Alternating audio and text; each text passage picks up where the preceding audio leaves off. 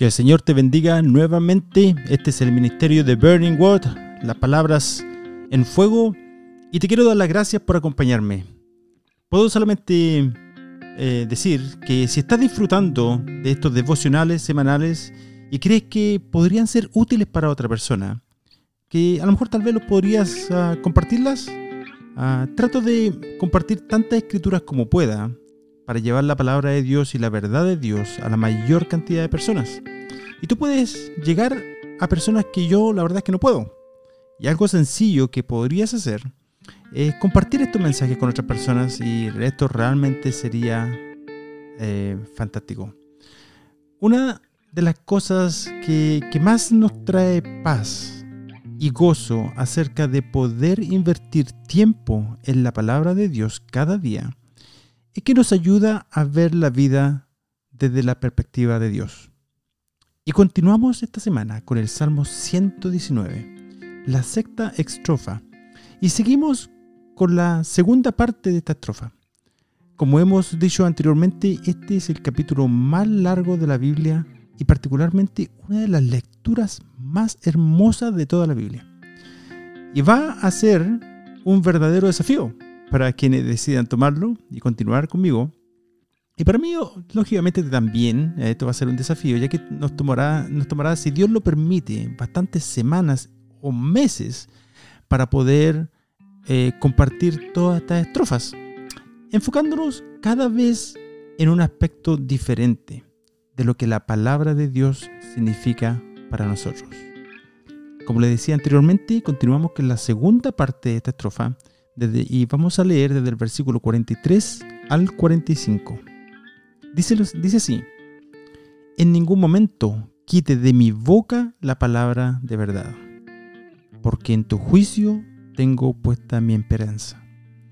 Tu ley guardaré siempre, para siempre jamás. Andaré en libertad, porque he buscado tus mandamientos. Amén. Entonces, comenzamos con el versículo 43, el cual dice, en ningún momento quite de ah, mi boca la palabra de verdad. La verdad es que aquí el salmista reconoce con una humildad, que la verdad es que todos nosotros deberíamos seguir esa humildad, ¿verdad? Digna de imitar. Que es eh, solamente por la bondad y la gracia de Dios que su palabra mora en su vida. Es una petición que está realmente arraigada en la convicción de que no hay nada de lo cual pueda jactarse y que su esperanza está puesta en Dios. Y la verdad que no es en sus estudios, ah, su esperanza no está puesta en sus capacidades humanas o sus logros pasados.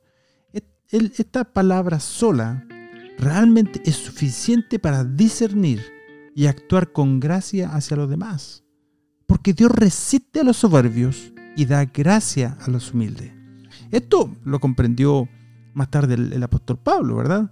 Cuando dice en el libro de Filipenses capítulo 3, versículos 13 y 14, dice, hermano, yo mismo no pretendo haberlo alcanzado, pero una cosa hago, olvidando ciertamente lo que queda atrás y extendiéndome a lo que está por delante, prosigo hacia la meta, al premio del supremo llamamiento de Dios en Cristo Jesús.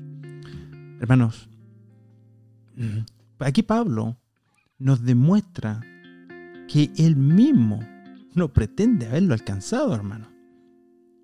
Este es Pablo. Escribió 13 epístolas. Pablo, el que sembró iglesias por todas partes en el sur de Asia. Pablo, el que tuvo un encuentro con Jesús. Nominó ancianos. Es increíble que él dice, yo mismo no pretendo haberlo ya alcanzado. ¿Verdad? Eso es una posición de humildad. Que Pablo diga, yo no lo he alcanzado. No he alcanzado la meta. Y ciertamente nos dice a todos nosotros que si Él no ha alcanzado la meta, nosotros tampoco, querido hermano. No hay nadie perfecto. ni en ti, ni en tu congregación, no hay nadie perfecto. Y es solamente eh, por la gracia y la bondad del Señor de que su palabra mora en nuestras vidas y no hay nada, nada de que jactarse. Siempre ha sido Dios haciendo en nuestra vida, ¿verdad? Y aquí el salmista lo reconoce, ¿cierto? Dice, en ningún momento quites.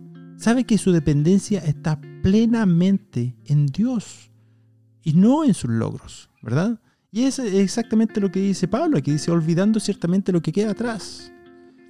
Eh, esto no habla de la amnesia espiritual que debemos tener los cristianos, ¿verdad?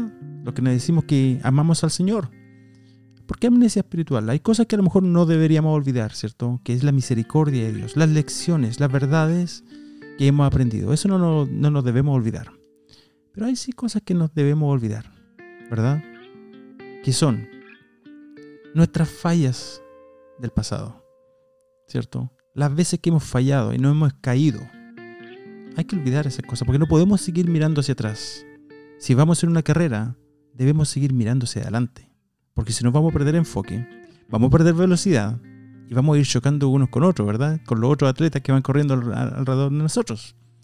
Pero hay otra cosa que debería decir, es que también hay algo que deberíamos olvidar, son nuestros logros, nuestros éxitos del pasado. Y, y Pablo, Pablo tenía una lista probablemente interminable de logros que había tenido, éxitos. Y él dice, olvidando ciertamente lo que queda atrás y extendiéndome hacia lo que está adelante. La verdad es, querido hermano, hermana, que cuando tu mente y tus ojos todavía están fijos en tus logros del pasado, tú pierdes dependencia de Dios. Normalmente tu vida de oración va a bajar, ¿cierto? Es porque todavía tú estás mirando hacia atrás. Y esa es una receta fácil para tropezar en la vida. Y por eso que es eh, lo que dice aquí el salmista. Nunca quites de mi boca la palabra de verdad, porque en tu juicio tengo puesta mi esperanza, querido hermano. Por otro lado, no es muy difícil eh, de darse cuenta que si estamos entrando en tiempos peligrosos, tanto así que vemos que lo que era una realidad en países comunistas en los cuales los hijos de Dios, sus siervos, son puestos en cárcel y donde la palabra de Dios es prohibida, ahora esa realidad se está comenzando a ver cada vez más de cerca en los países del occidente, ¿verdad? Y como ya es de conocimiento general, cuando existe la amenaza de persecución, muchos deciden negar la verdad o confesarla débilmente o tibiamente. Estamos viviendo tiempos muy interesantes, queridos hermanos en que más que nunca debemos aferrarnos a la palabra de Dios, meditar en ella y decir, en ningún momento quites de mi boca la palabra de verdad, porque en tu juicio tengo puesta mi esperanza. De vuelta a nuestra estrofa, y ahora, ante la amenaza y la persecución que ha venido sufriendo el salmista, vemos aquí que las siguientes siete líneas de esta estrofa son expresiones en tiempo futuro. Son increíbles. Ante tal persecución hace las siguientes declaraciones. Aquí tengo tres ejemplos. Dice, guardaré tu ley siempre, andaré en libertad, hablaré de tus testimonios, todo en tiempo futuro. Mostrando con esto de lo que está hecho por dentro, de lo que vive en él, de la fe que tiene en su vida, la determinación, el compromiso por la dedicación a la palabra de Dios. La persecución por la que ha sido víctima solo ha aumentado su resolución. Te quiero decir, querido hermano, que los árboles más fuertes son los que cuando el viento sopla y arrecia contra ellos, sus raíces se ven forzadas a ir más y más profundo para poder permanecer. Es así también con nosotros, con los creyentes, ¿verdad? Cuando los vientos de la adversidad se levantan en nuestra contra, también causan que nuestras raíces crezcan aún más profundo hacia Jesucristo y nos anclan en la gracia y en la palabra de Dios. Colosenses capítulo 2, versículos 6 al 7 dice, Por tanto, de la manera que han recibido a Cristo Jesús el Señor, así anden en Él, firmemente arraigados y sobreedificados en Él, confirmados por la fe, así como han sido enseñados, abundando en acciones de gracia. Y ustedes pueden ver ahí la relación, la palabra que usa Pablo cuando dice arraigados. Esto habla de raíces fuertes que crecen en momentos de dificultad. Y esto es lo que dice en el verso 44. Dice, tu ley guardaré siempre, para siempre, jamás. Y lo dice a pesar del precio que ha tenido que pagar. Recordemos que ha sufrido el oprobio y la amenaza, ha sufrido muchísimo debido a su postura por la palabra de Dios. Y aún así ha tomado una decisión la cual no va a hallar atrás. Creo firmemente que aunque somos reacios a pensarlo, la adversidad provoca que nuestro compromiso con el Señor sea aún más profundo, así como también hace crecer nuestra fe en otro nivel de la palabra, en la palabra de Dios. Cuando has caído o has tropezado en la vida y has ofendido a Dios y le has tentado, Él ha venido en su misericordia y te ha alcanzado y ha derramado de su gracia en tu vida y te ha guardado y, te ha restaurado.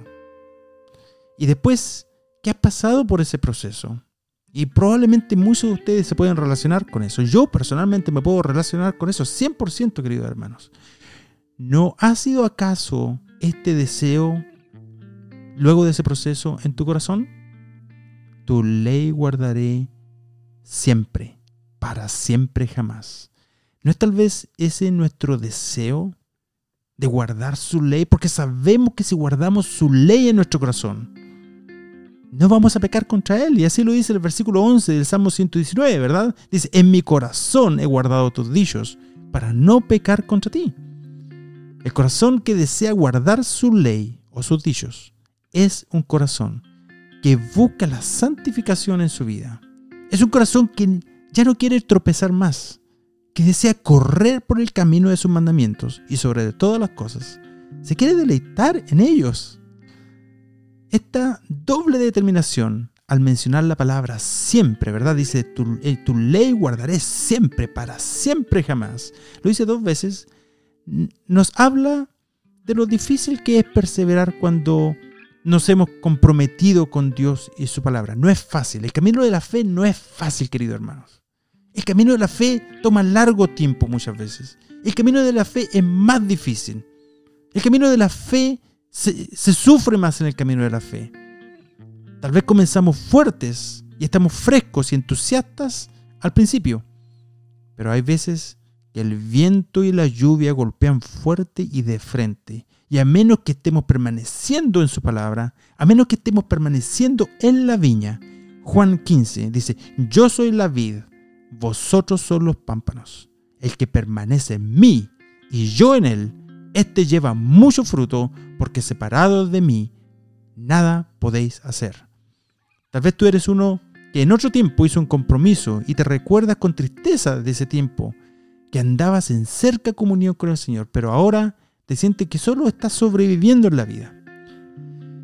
Quiero que sepas que aún hay tiempo para ti, para que te arrepientas y para que vuelvas a caminar en su voluntad quiero que sepas que aunque anduvieres en el fondo del mar, en el vientre de un pez, aún desde allí Dios puede escuchar una oración sincera y de corazón, porque todo el que invocare el nombre de Jehová será salmo.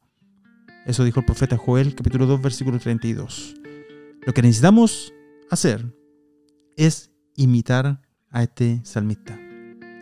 Es cruzar el puente y quemarlo tras nosotros. Tu ley guardaré siempre, para siempre jamás.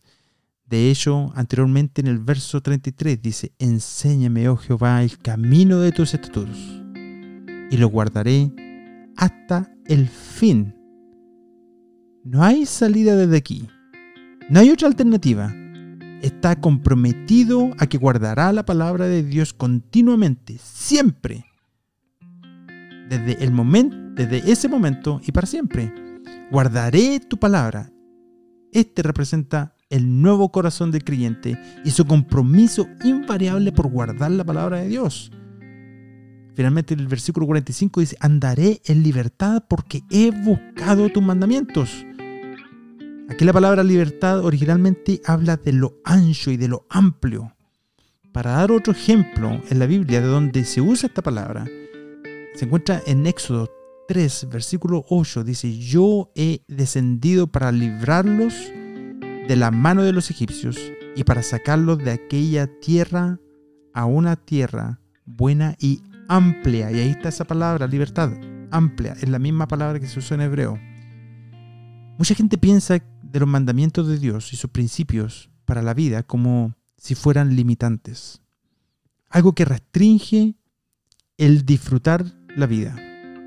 Sin embargo, si eres una de esas personas que lo ha probado, si alguna vez has dicho, Dios, voy a vivir a tu manera mi vida, voy a honrar tu palabra, tú eres quien diseñó la vida. Yo solo lo he complicado todo en mi vida. Entonces renuncio a mi manera de vivir y elijo vivir a tu manera. Cuando vives a la manera de Dios, encuentras que hay libertad. Esa libertad de verdad.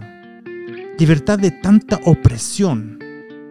Libertad de tantas cargas, esclavitudes del pecado que llevamos cuando tratamos de vivir a nuestra propia manera. El Evangelio según San Juan, capítulo 8, versículos 31, 32 y 36, dice lo siguiente. Si ustedes permanecen en mi palabra, serán verdaderamente mis discípulos y conocerán la verdad, y la verdad los hará libres. Así que si el Hijo los hace libres, serán verdaderamente libres. Que el Señor te bendiga, querido hermano, hermana. No olvides escribirme un email o poner un comentario, suscribirte y compartir si el Señor te guía de esa manera. Que el Señor te bendiga.